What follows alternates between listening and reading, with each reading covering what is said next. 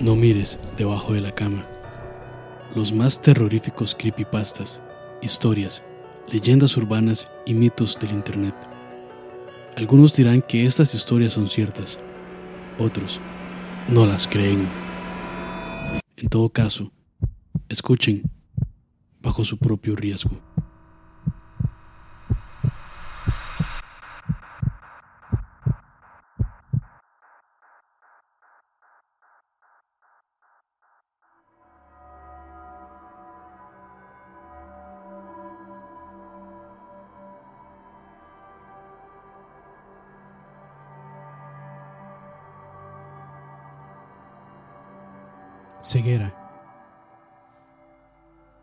Cierto lo que dicen. Cuando una persona queda ciega, sus otros sentidos aumentan para compensarlo. Sabiendo eso y pensando en todo lo que me había sucedido, todavía no llego a una conclusión racional sobre cómo estos eventos ocurrieron sin mi consentimiento. Es obvio que no pude ver nada de ello mientras sucedía, pero nunca había sospechado algo de esta magnitud basándome solamente en las cosas raras que experimenté.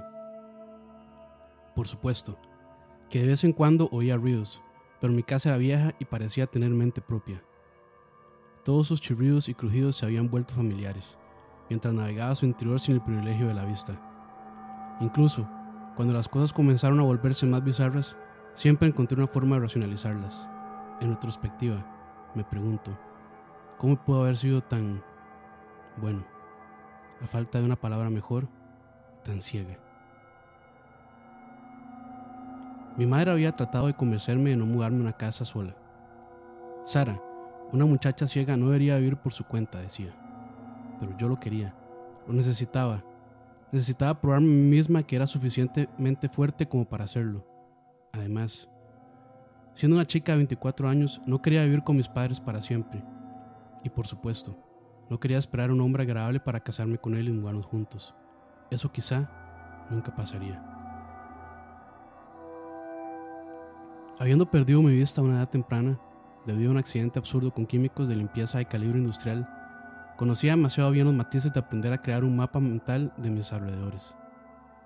En un inicio, cuando me mudé a la casa vieja, usé mi bastón exclusivamente. Lo sacudía de atrás hacia adelante con cada paso que daba. Conocí un poco la posición de todos los muebles porque yo leí las direcciones a los agentes de mudanza. Empleé el bastón por casi una semana usando su punta para diseñar una imagen mental de la infraestructura. El proceso de aprendizaje fue lento y torpe al principio, pero al final llegué al punto donde era capaz de guardar el bastón y comenzar a caminar con precaución con los brazos extendidos. Progresé más y me habitué tanto con el territorio que al final del primer mes podía caminar libremente sin el uso del bastón, manos u otro elemento. Me volví bastante adepta para moverme libremente por la casa. No solo eso, sino que la casa estaba situada en un área un tanto rural, lo que facilitaba caminar a cualquier lugar que necesitara. El supermercado quedaba solo a tres cuadras. Había una inmobiliaria frente a esa calle y un banco y una cafetería un poco más adelante. Me acostumbré a escuchar el flujo del tráfico y a temporizar las luces de mi mente. Así sabía cuándo estaban encendidas los letreros de cruce. Ocasionalmente un desconocido amablemente ofrecía ayudarme a hacerlo. Le agradecía y nos separábamos una vez que estábamos a salvo en la próxima vereda. En esos días, trabajaba desde la casa haciendo llamadas a pacientes que habían sido dados de alta del hospital recientemente. En esencia, se me pagaba por administrar encuestas que luego eran usadas para mejorar sus servicios. El hospital fue lo suficientemente malo como para darme una computadora que contenía diferentes aplicaciones comandadas por voz. Pasé mis días transcribiendo la llamada grabada, diciendo las respuestas de los clientes con un micrófono y rellenando los campos de datos según la computadora.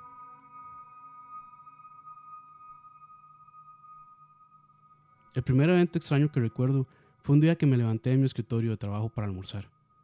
Mientras caminaba a la cocina, pateé un objeto en medio del suelo. Escuché cómo se deslizaba por la alfombra a una pequeña distancia. Sabía que no había dejado nada en mi camino, porque ni siquiera había transcurrido una hora desde que pasó por ahí, y no había nada en el suelo. Me arrodillé y palpé la alfombra hasta que localicé el objeto. Un libro. Palpando por el título en braille, reconocí que era un libro de parques nacionales que tenía mi mesa de café a 5 metros de distancia. No recordaba haber botado el libro de la mesa. Me quedé ahí, perpleja. Mientras más pensaba en eso, menos miedo me daba. Me convencí que simplemente había olvidado y boté el libro, y debía haberlo esquivado en otras ocasiones. Regresé el libro a su lugar en la mesa y fui a preparar mi almuerzo. Esa noche, mientras me recostaba en la cama, escuché un sonido de vino que vino de la cocina. Casi era ocultado por los sonidos usuales en los chirridos y crujidos de la casa, pero definitivamente lo vi, así débil como fue. Era un leve zumbido, tan leve de hecho que era una persona normal si no lo hubiera agudizado, quizá no podía haber escuchado a esa distancia. Con lentitud salí de la cama escuchando atentamente cómo el sonido aumentaba mientras me dirigía a la sala de estar. Tan pronto como pasé el umbral de la cocina, reconocí el sonido. Era el motor del compresor del refrigerador, y se sentía sustancialmente más alto del usual. Me acerqué al aparato y noté que la puerta estaba abierta. La cerré y el zumbido volvió a un volumen normal. ¿Qué? ¿La dejé abierta? Me pregunté con un susurro. Quizá no la cerré del todo la última vez que traté, pensé. Volví a la cama, pero me costó dormirme. Mi mente curioseaba y se preguntaba cómo pude haberme olvidado el libro caído y a la puerta del refrigerador. La mañana siguiente decidí desayunar en Expreso Express, la pequeña cafetería en la carretera. Servían un café excelente, pero también podías pedir, pedir una media luna con jamón y queso que estaba para morirse. Eso fue todo lo que bastó para ducharme, vestirme y abandonar la seguridad de la casa, para caer en un zumbido del tráfico, bocinas sonando y gente caminando en las veredas. Esa mañana, un desconocido me ayudó guiándome en la calle justo al frente de la cafetería. Gracias, dije mientras soltaba mi brazo, pero no hubo respuesta. Él o ella se perdió en remolino de gente en sus celulares y entre conversaciones que se hacían audibles conforme pasaba al frente detrás de mí. El sonido ahogado de la bocina de una bicicleta me alarmó y sentí la ráfaga residual cuando el conductor me esquivó. Entré a la cafetería con un ambiente mucho más sereno y disfruté mi desayuno, en una mesa cerca de la ventana de cristal, bañada en la luz del sol que resplandecía sobre mí.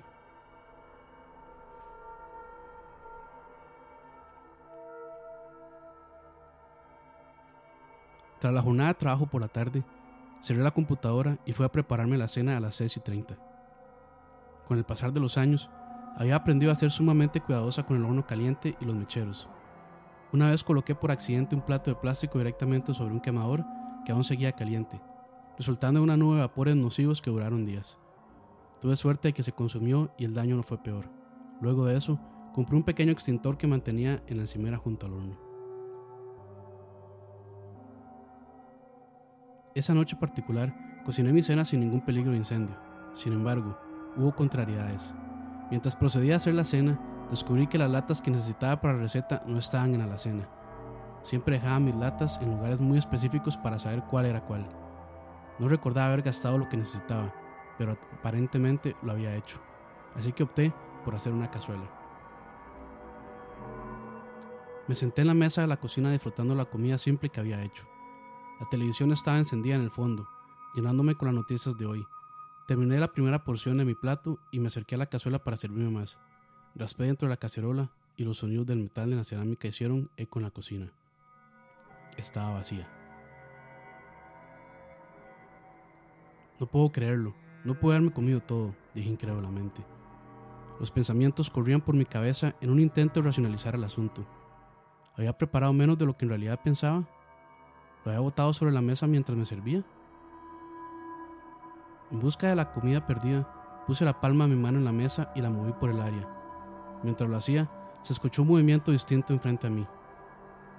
Me quedé con la boca abierta y mis latidos aumentaron de inmediato. Sentí la sangre pulsando en mi cuello. Ese sonido no fue tan leve como los otros que había oído. Era evidente. Una emoción repentina de algo enfrente de mí. Continué escuchando pero todo lo que podía oír era el pronóstico del tiempo en la televisión. De repente, Me inunda el sentimiento de que no estaba sola en la cocina. ¿Quién estaba ahí? Pregunté, esperando que no hubiera respuesta. Silencio.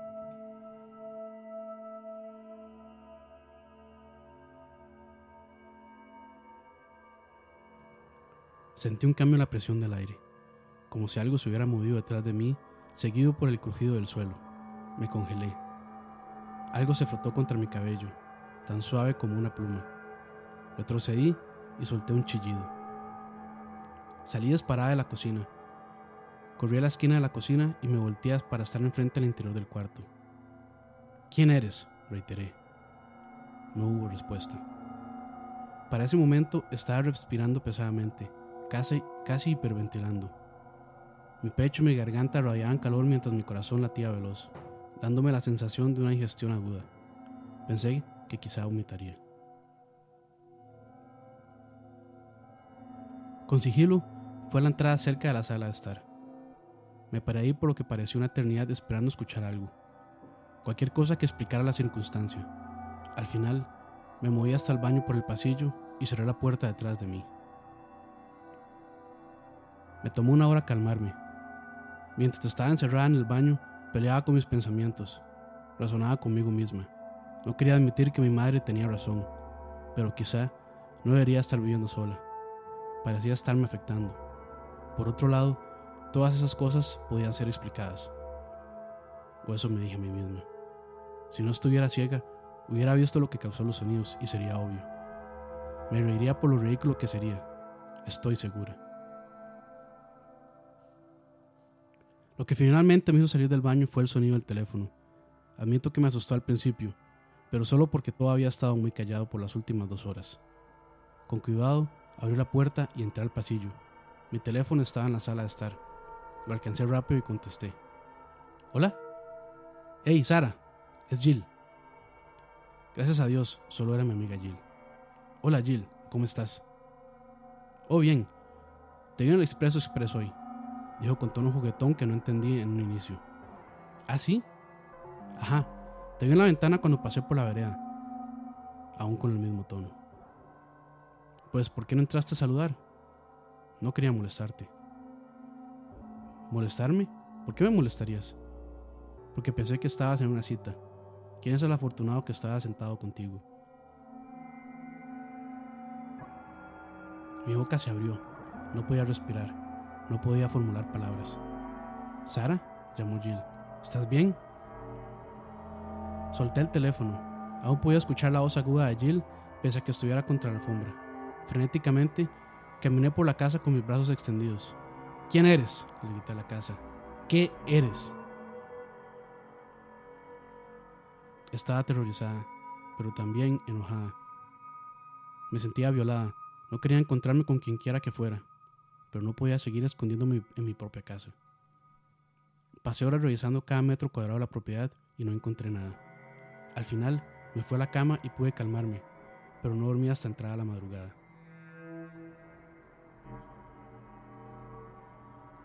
Un sonido de traqueteo de luz despertó poco después, aún en las, horas, en las horas oscuras de la madrugada. No estaba segura de si era real o había soñado el sonido. Mientras estaba por levantarme, Noté que las sábanas a mi lado estaban abiertas. Estiré mi brazo derecho hacia el espacio vacío a mi lado. Se sentía caliente, como si alguien se hubiera acostado conmigo. Los eventos del día anterior infestaron de nuevo mi memoria. Mis ojos, sin vista, se llenaron de lágrimas mientras empezaba a cuestionar mi propia cordura. Frustrada, salí de la cama. Me puse ropa vieja y fui hasta la puerta con intención de salir de la casa, sin estar segura de dónde planeaba ir, quizá a la casa de Jill. Ella vivía bastante cerca.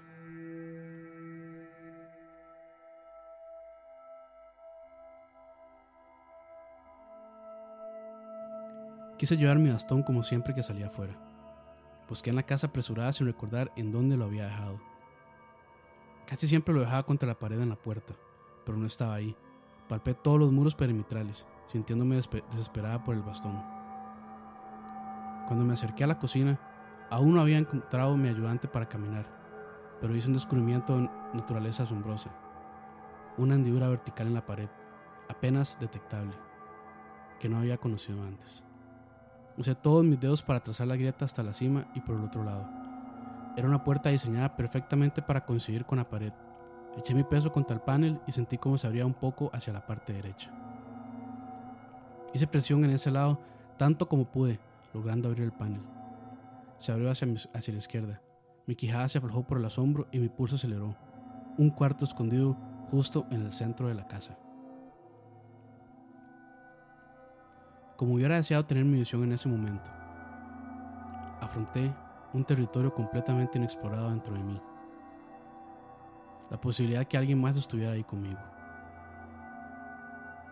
Entré lentamente, brazos extendidos. Descubrí una superficie plana a mi derecha, la de una mesa. Pasé mis manos por ella. Encima de la mesa pude descubrir varias latas de comida sin abrir. No tenía duda que eran las que estuve buscando. La mesa también contenía cubiertos y abrelatas que desapareció hace, hace semanas. El pulso de mi corazón incrementó aún más y las palmas de mis manos comenzaron a sudar. Caminé hasta tocar una pared anexada al comedor. Encontré un agujero pequeño a la altura de mis ojos. El sudor comenzó a acumularse en mi frente. Encontré otro agujero similar en la pared adyacente, anexada al baño. Las lágrimas empezaron a formarse en mis ojos. Pude encontrar dos agujeros más en las paredes restantes que limitaban la cocina y el dormitorio. Caí de rodillas bajo el horror e incredulidad absolutos. Desde hace cuánto esta persona había estado mirando. ¿Cómo no pude haberme dado cuenta? Mis manos estaban en el suelo frente a mí y sentí algo suave. Investigué con la yema de mis dedos. Era como un edredón o bolsa de dormir. Al final había una almohada. Para ese punto no solo estaba aterrorizada sin explicación, también estaba furiosa. ¿Cómo se atrevió a espiarme a través de mis propias paredes? Sabía que tenía que, escapar de la casa inmediatamente y llegar a un lugar seguro, con o sin mi bastón, decir a la casa de Jill. Llamaríamos a la policía de ahí.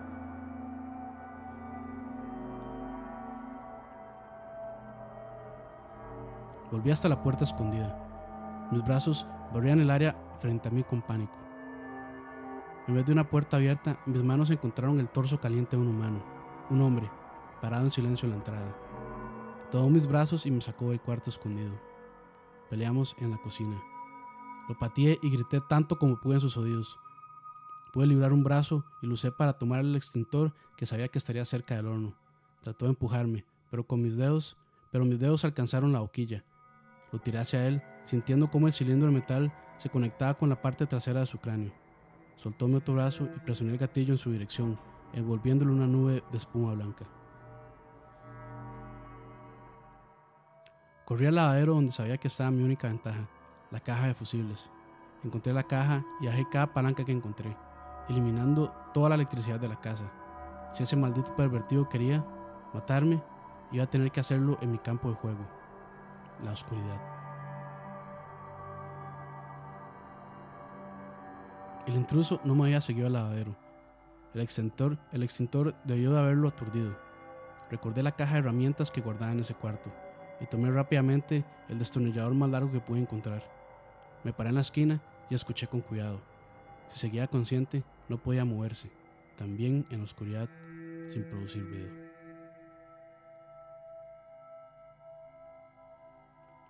Sostuve el destornillador cerca de mi pecho, tomando su mango con ambas manos. Sentí los latidos de mi corazón en los costados de mis puños. Luego una eternidad me moví un poco. Quizás se había desmayado o lo había matado. Tenía que asegurarme. Salí del lavadero y entré a la cocina. No había sonido en ninguna parte de la casa. Pasé al comedor y corrí hasta la puerta principal. A mitad del camino sentí su presencia. Algo en el aire a mi alrededor había cambiado. Sin alerta, hubo una respiración detrás de mi cuello seguida de un susurro grave directamente en mi oído. Las duchas eran mis favoritas.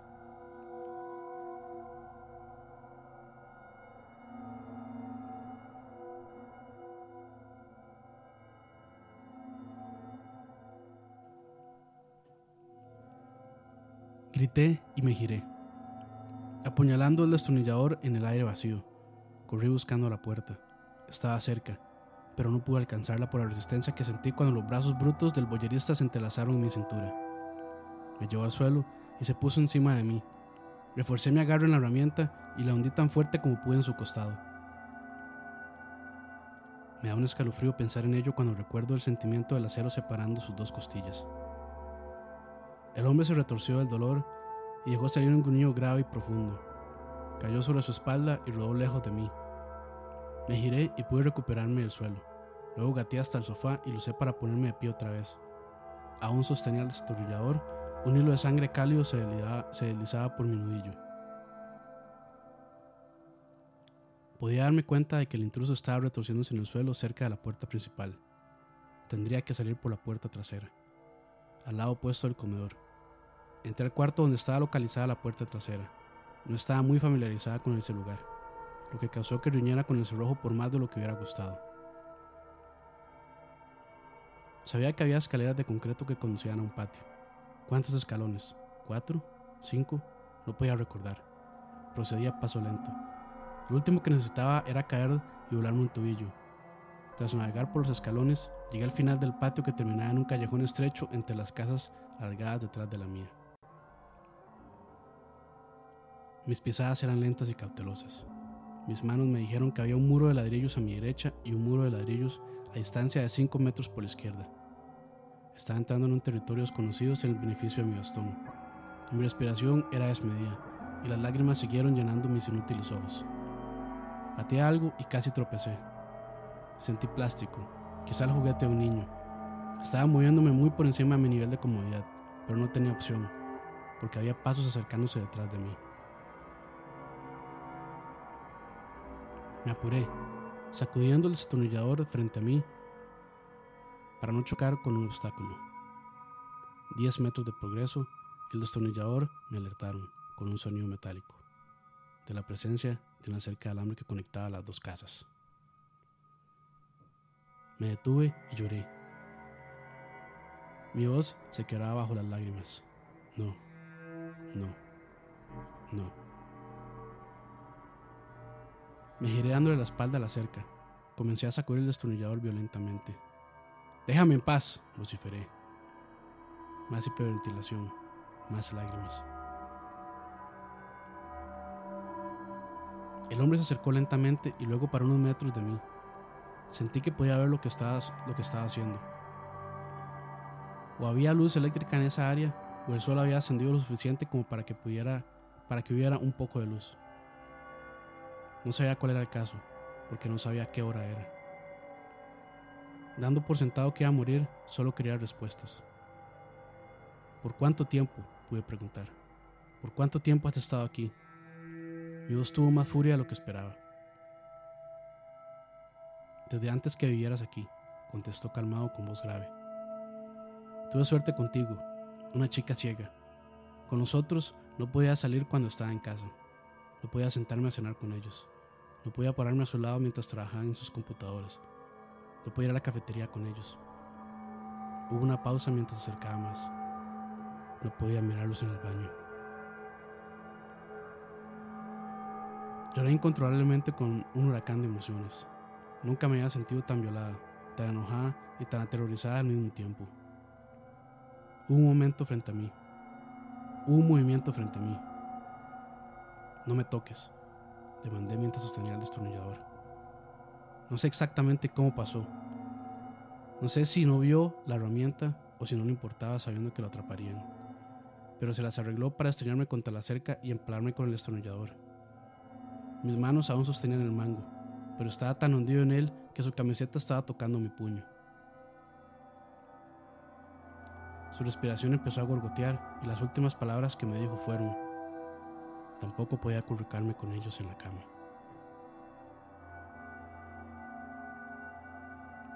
Colapsamos como una sola unidad. La cerca se enterró en mi espalda conforme nos deslizamos hacia el suelo. Su peso muerto casi me aplastaba pero pude empujarlo y alejarme a rastras. Volví a mi casa, corriendo desde la puerta trasera hacia la sala de estar y luego al teléfono. Lloré con histeria mientras marcaba los dígitos 911 y me desplomé al suelo.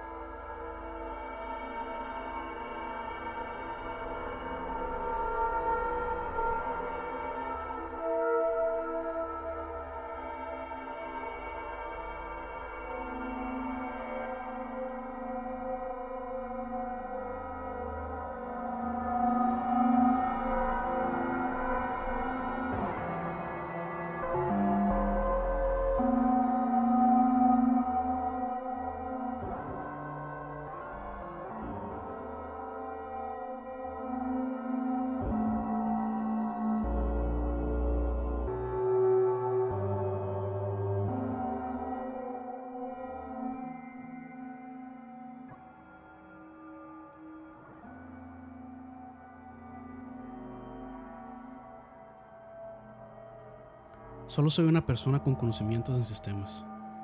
En realidad, trabajo para una empresa de tecnología y no soy especialmente creyente de nada paranormal. De hecho, soy poco religioso. La razón por la que paso por aquí es precisamente porque me ha entrado cierta curiosidad en estos asuntos de que un familiar que vive en el campo vino a mí para contarme una historia bastante particular. Por supuesto, es la primera vez que veo un sitio en el cual esta historia podía ser contada. Javier y María son prácticamente dos campesinos, criados a la vieja usanza en una pequeña choza situada a unos 30 minutos a paso de caballo del pueblo más cercano. Javier es un primo lejano del lado de la familia de mi padre. Mi padre, a pesar de ser médico actualmente, viene una familia muy humilde en el campo y él logró completar sus estudios de medicina con su propio esfuerzo. Por esta misma razón, aún tenemos bastantes familiares en zonas rurales que nunca han salido del campo. La historia me la contó mi primo con una, temporada que hicimos el viaje hasta ese pueblo y decidimos ir de paso hasta donde él, hasta donde el buen primo, ya que lo vemos prácticamente una vez al año.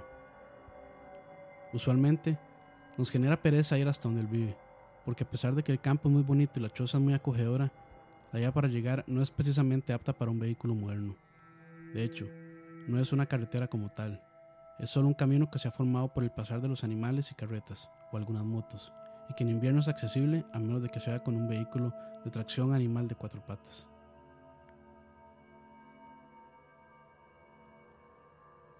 La última vez que lo visitamos, el buen primo tenía la espalda llena de cicatrices.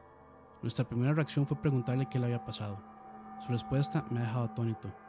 Esa es la primera vez que escuché algo similar. No sé si en el pueblo les contaron que me caía el caballo. Todo el mundo dice eso, pero María sabe lo que realmente pasó. No quisiera contarles, porque están de visita y no quiero que vayan a pasar una mala noche.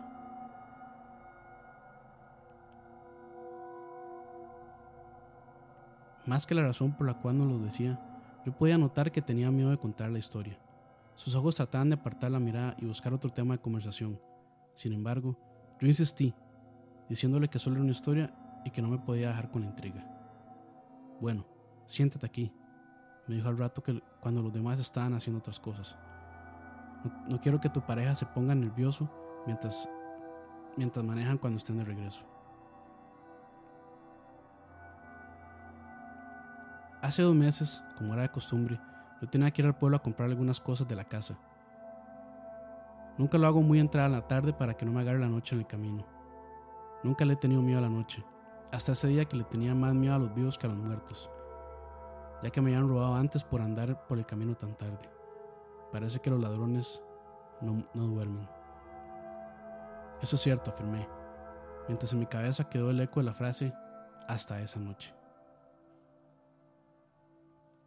Sin embargo, tenía varios animales enfermos, continuó.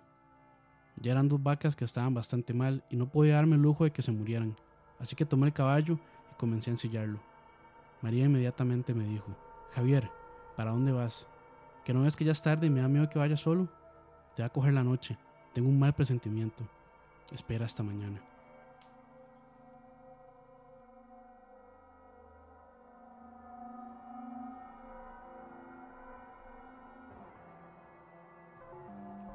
Yo la ignoré por la misma razón que ya te comenté.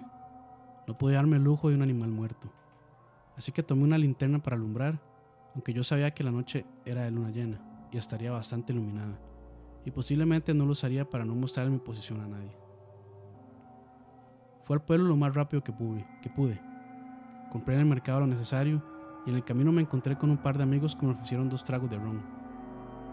Luego seguí y tal como estaba previsto, una cortina negra cayó sobre el campo. Apenas había comenzado la vía. Claro, el caballo va mejor que yo, así que yo solo me incliné y traté de ir lo más rápido posible con la luz apagada para no mostrar mi posición a ningún bandido. Llevaba muy buen ritmo. Estimo que debía ir al menos ya por la mitad del camino y me iba sintiendo tranquilo en cuanto avanzaba. Sin embargo, cuando llegué a la curvita por donde se llega al arroyo, algo extraño llamó mi atención. Hice una pausa, como tomando fuerzas para poder explicarme lo que seguía. Mientras hacía eso, su miedo me invadía a mí también. Cuando pasé por la curva, vi una silueta. Estaba casi seguro de que era una niña.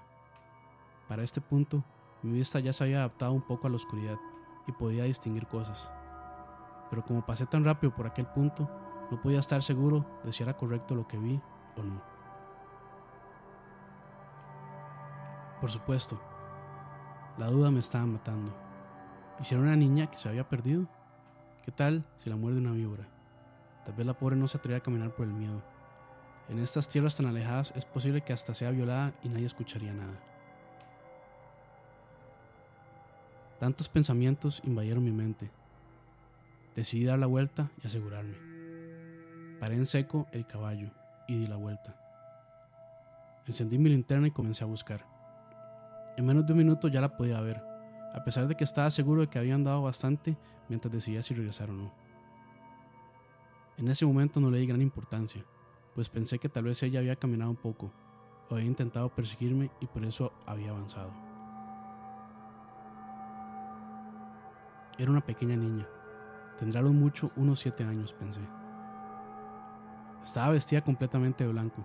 Su rostro parecía angelical, aunque tenía una parte tapada por el cabello. Y la verdad, aún no recuerdo si podía ver sus pies. Tal vez estaban confundidos con el pasto. Además, al encender la linterna, perdí nuevamente la poca visibilidad que ya había tenido, y solo podía ver lo que alumbraba directamente. ¿Y qué pasó? pregunté aunque el corazón me palpitaba rápidamente. No podía dejar de escuchar. Le pregunté, ¿estás perdida? Ella solo asintió con la cabeza sin mencionar una palabra. ¿Vive cerca? Nuevamente solo movió su cabeza su cabeza hacia los lados. Le dije, si quieres te llevo a mi casa mañana y busco. Si quieres te llevo a mi casa y mañana buscamos a tus papás, porque no quiero dejar, no quiero dejarte sola aquí. Ella sintió de igual forma, solo moviendo su cabeza. Giré el caballo y le pregunté si sabía cómo subirse. No había terminado de hablar cuando ya la sentí detrás de mí. Me agarró fuerte de la cintura. Obviamente pensé que debía estar aterrada, así que no le dije nada más y reanudé mi carrera hacia mi hogar, que anhelaba ver mucho más en ese momento. Sentía como si de repente la temperatura hubiera ascendido y pensé, creo que ya ha entrado mucho la noche, Debe ser muy tarde.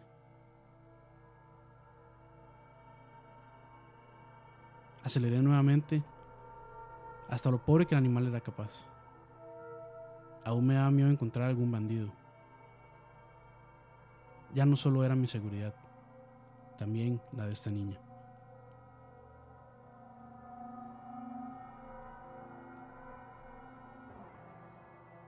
Pausó una vez más sus manos comenzaron a temblar y su mirada estaba perdida en el recuerdo, como si lo estuviera viviendo de nuevo. Noté que algo no estaba bien. El caballo empezaba a bajar a velocidad y, por más que intentaba, no conseguía hacerlo regresar al ritmo que traía. Le dije a la niña, no te asustes, ya casi llegamos. Ese fue el primer momento en que la escuché hablar con esa voz que aún resuena en mis sueños y en mis pesadillas. No sonaba como ninguna persona, niño, adulto o anciano que hubiese escuchado antes, y me dijo, Tú no vas para ninguna parte, tú te vas conmigo. Impactado por sus palabras, miré hacia atrás. No podía ver su rostro, ya que estaba apoyada sobre mi espalda, pero sus piernas, sus piernas eran tan largas que arrastraban contra el suelo, y eso era lo que no dejaba avanzar el caballo. Lo estaba frenando. Enseguida me di cuenta de que el frío que sentía no era normal. Estaba temblando, mis manos estaban moradas, pero mi espalda estaba muy caliente. Sentía un olor a azufre que no desaparecía. De pronto, me habló de nuevo. Reza lo que te sepa si quieres, pero tú te vas conmigo. A mi mente vinieron muchas oraciones, las que había escuchado en la iglesia. Las decía si no creyera en nada de eso las que había escuchado cuando enterraban a la gente, las que había escuchado rara vez de algún religioso o en el colegio. El caballo iba cada vez más lento, casi se detenía. Y cada vez que terminaba alguna oración, ella reía y solo decía, esa ya me la sé, tú te vas conmigo.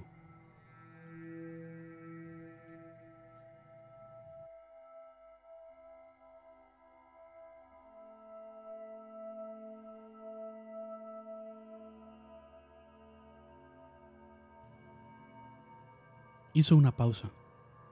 Esta vez, el tono de su voz cambió. Pareció que había más tranquilidad en su rostro. En ese momento, me recordé a la bisabuela. Ella siempre hacía una oración cuando alguien se sentía triste o estaba enfermo. No sé cómo la recordé en ese momento, puesto que yo aún estaba pequeño cuando ella falleció. Tampoco recuerdo que sea algo que haya escuchado en una iglesia convencional. Era algo como un pedazo de canción, muy, muy viejo. Esperé que ella se riera aún más, pero solo había silencio. En un tono de disgusto me dijo, te salvas, porque esa no me la sé. De inmediato desapareció la presión del caballo y comenzó a andar un poco más rápido, aunque se escuchaba en su respiración que estaba muy agotado. La presión en mi espalda desapareció, pero todavía me dolía un poco. Estoy seguro de que por el miedo que sentía, sentía menos el dolor. Cuando llegué a la casa, dejé el caballo afuera sin pensarlo y entré donde María. Le di un beso y le conté lo que me había pasado. Ambos estábamos petrificados. Ella miró mi espalda y me dijo que estaba quemado, pero parecía como si me hubiera quemado hace tiempo. Eran solo cicatrices. Habremos dormido un par de horas esa noche. En la mañana, cuando salí a la puerta, allí yacía mi caballo muerto. Sus patas traseras estaban calcinadas y olor a azufre aún permanece fresco.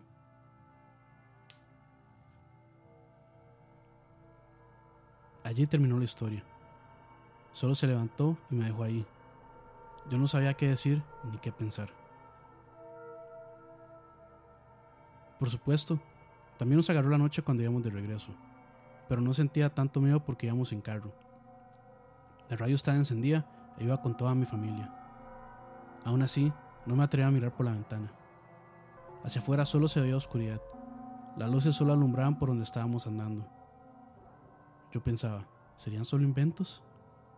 ¿Alguna historia colorida que intentó porque había tratado de tomarme algunos tragos esa, noche? Miré hacia el cielo nocturno. En el campo puedes ver muchas estrellas y era noche de luna llena. De en que la luna por alguna razón luce un poco roja. Cuando volví la mirada hacia abajo, no pude evitarlo. Eché un vistazo por la ventana y una silueta en la oscuridad. Íbamos bastante rápido. Evidentemente, no había razón para regresar, aunque sentí un, un horrible escalofrío al recordar la historia. En ese momento recordé lo que le había preguntado al buen primo antes de marcharnos. ¿Y cuál era la oración? Él respondió, de nada sirve que te la diga. Esa ya se la sabe.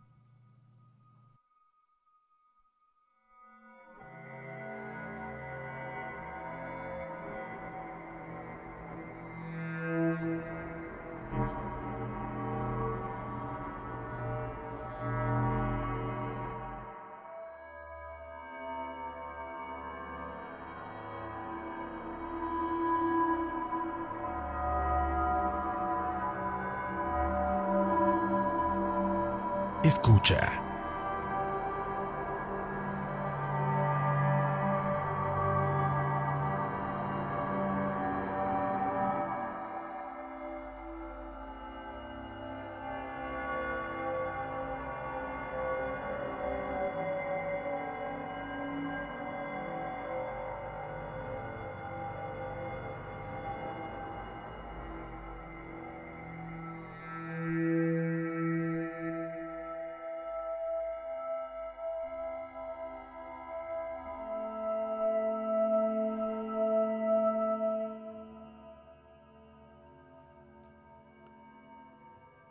No me entristece el fallecimiento reciente de mi abuelo.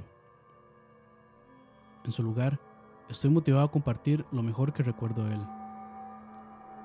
Esto sucedió a mis ocho años y hubiera sido imposible que sobreviviera si mi abuelo no hubiera estado detrás del volante. Estábamos en un viaje de pesca ese día. Mi papá tuvo la intención de unírsenos, pero le, le surgió algo, así que solo éramos nosotros dos por primera vez. Me sentía un poco incómodo cerca de mi abuelo, porque nunca había estado a solas con él. Siempre había observado a los demás interactuar con él. Pero un niño de 8 años tenía poco que decirle, También estaba maravillado por cómo él actuaba con mi papá, de la misma forma en la que mi papá actuaba conmigo, concretamente, una voz de autoridad. Cuando mi abuelo me contó sobre los diferentes tipos de peces y qué carnadas usar, lo escuché como si hacerlo fuera la cosa más importante del mundo. Resultó ser algo bueno que tomara sus palabras tan en serio. Comenzó muy inofensivamente. A medida que caminábamos por el pequeño desfiladero para regresar al auto, Pude escuchar la voz de mi abuelo haciendo eco por las paredes de rocas altas. Tuve mucho tiempo para merodear en tanto él empacaba nuestras cosas en el auto y lo utilicé para regresar a aquella área y gritar. Extrañamente, mi grito solo hizo eco una vez y con debilidad. Por más que gritaba, no escuchaba ningún reflejo del ruido. Era demasiado joven en ese entonces para entender lo imposible que era eso. Solo asumí que estaba gritando mal o que mi abuelo tenía un timbre especial de adulto que le permitía a su voz hacer eco, mientras que la mía solo se extinguía. Aún así, me molestaba, y al final se lo mencioné durante nuestro viaje de regreso por la carretera.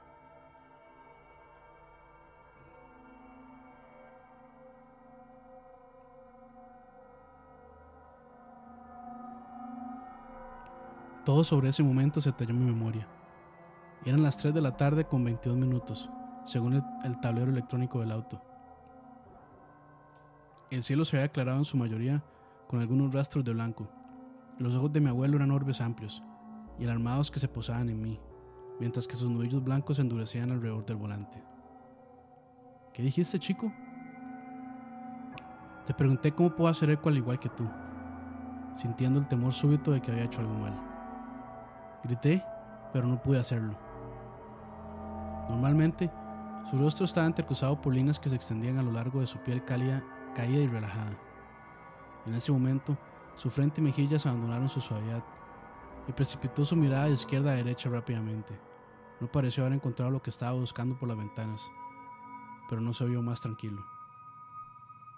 Toma. Se reclinó y abrió la guantera frente a mí para sacar una bolsa de gomas de caramelo. Sonreí por un momento, pero no me las está dando como un regalo de manera en la que había pretendido cómetelas todas. Sostuve la bolsa en mis manos. Se veía como un festín masivo. Si me hubiera dado la libertad, de seguro me las habría comido todas, pero no de una sola vez. ¿Por qué? Cómetelas todas, chico, dijo con brusquedad. Su tono no admitía protesta alguna. Empecé a meter las gomas de caramelo en mi boca, y él vio hacia abajo y alrededor, luego por el asiento trasero y por último a sus termos de viaje en el portavasos entre nosotros. Lo empujó hacia mi mano y lo unió a la bolsa efervescente de gomas de caramelos. Bébete esto, todo. No tengo permiso de beber café, le respondí. Mamá me interrumpió. Tu madre lo entenderá. Bébetelo. Sé que tiene un mal sabor, pero termínatelo todo. Su mirada se reenfocó en algo más allá de mí, y giré mi cabeza hacia mi ventana para ver las colinas arboladas robando a distancias a distintas velocidades según su distancia. Las colinas más lejanas en el, horizonte apenas parecían estarse moviendo, aunque podía discernir una mancha pequeña encima de una de ellas. Mi abuelo sujetó mi hombro con una mano.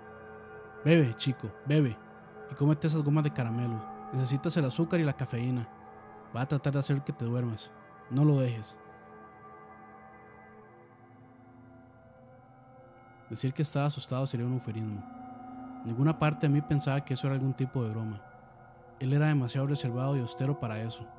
El café sabía terrible, pero me lo tragué todo hasta que no quedó nada. Después de eso, empecé a devorar las gomas de caramelo enteras hasta que la bolsa estaba vacía. Volté hacia mi derecha. La mancha en la distancia seguía ahí, pero ahora estaba a un rango de colinas más cerca. Aún era diminuta, pero realizaba un movimiento similar a algo ordenándose detrás.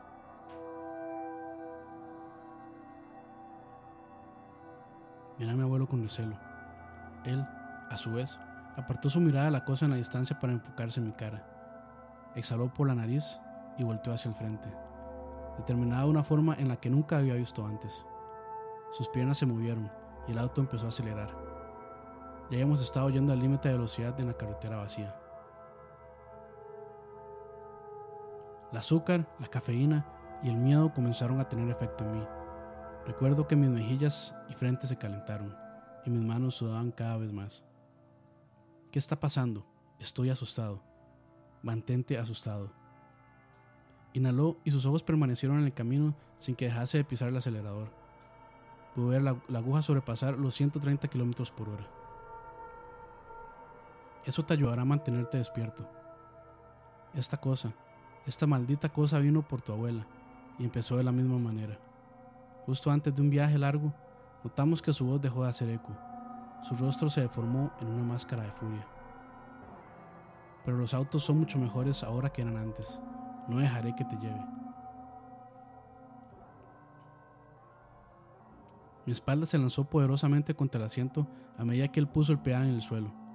Me fijé en la aguja, pasó los 150 kilómetros y luego me asomé por la ventana de nuevo. Estaba aún más cerca, y ahora se hacía visible como la silueta de un hombre corriendo por las colinas, entre los árboles y encima de las rocas grandes paralelas a nosotros. Aún sigue ahí.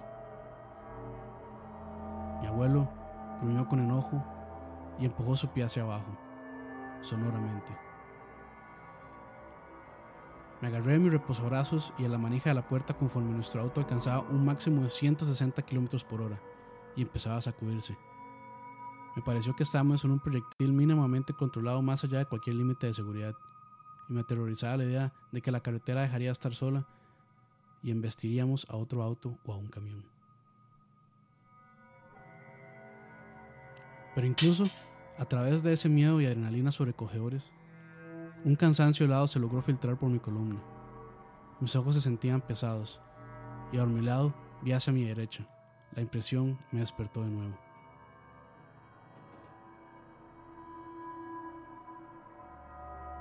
Ahora estaba en el hombro de la grava de la carretera. Una silueta humanoide, negra corriendo a una velocidad increíble al lado de nuestro auto.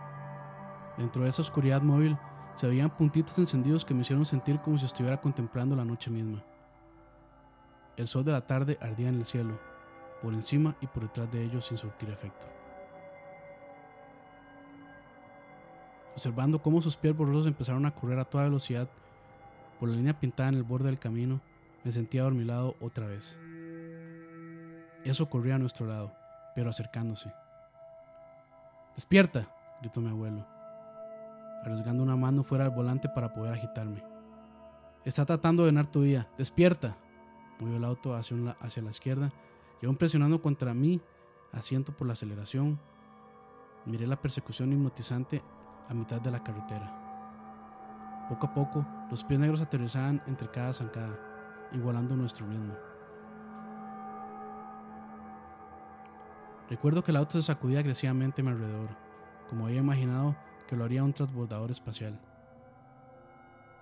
Sabía que nos estábamos acercando a los 200 kilómetros y acercándonos a lo más que el auto podía ofrecer. En ese momento me perdí en las estrellas de esas piernas de vacío a medida que corría junto al auto, y una mano se avecinó para abrir la puerta. El viento estalló a mi alrededor. Cuando la tormenta a 200 kilómetros por hora me arremetió contra mi propia ropa y cabello. Sobresaltándome, grité y mi abuelo movió el auto hacia la izquierda tanto como pudo sin sacarnos del camino. No importó. La silueta sostuvo la puerta abierta con su brazo estrellado y empezó a prepararse para saltar al auto. El otro brazo me agarró al cuello y el frío que me confirió no puede ser comunicado con unas simples palabras. La descripción más afín que puedo dar es que la velocidad y la fuerza en medidas de esa antítesis cósmica me detestaban.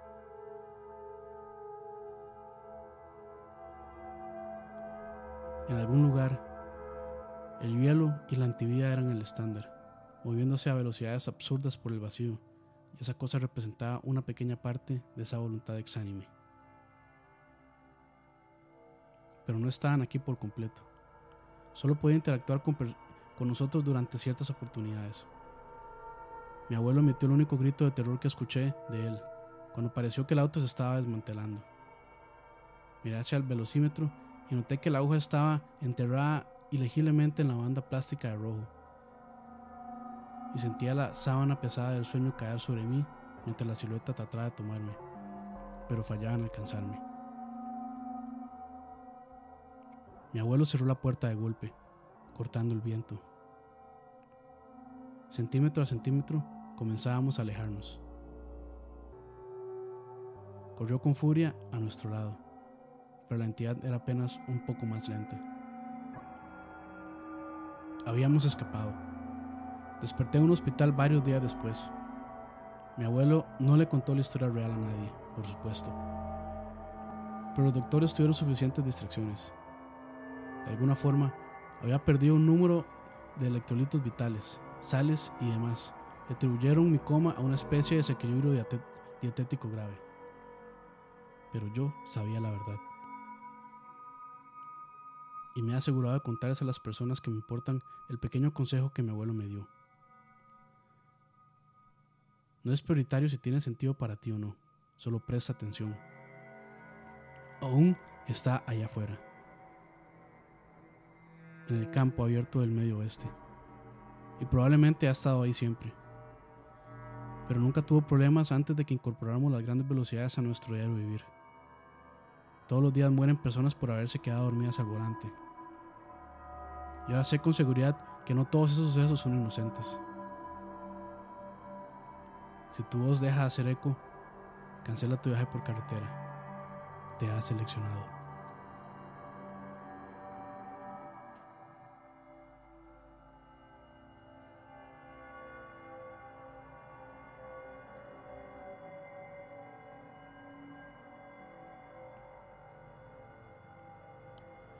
Muchas gracias a todos los que estuvieron escuchando.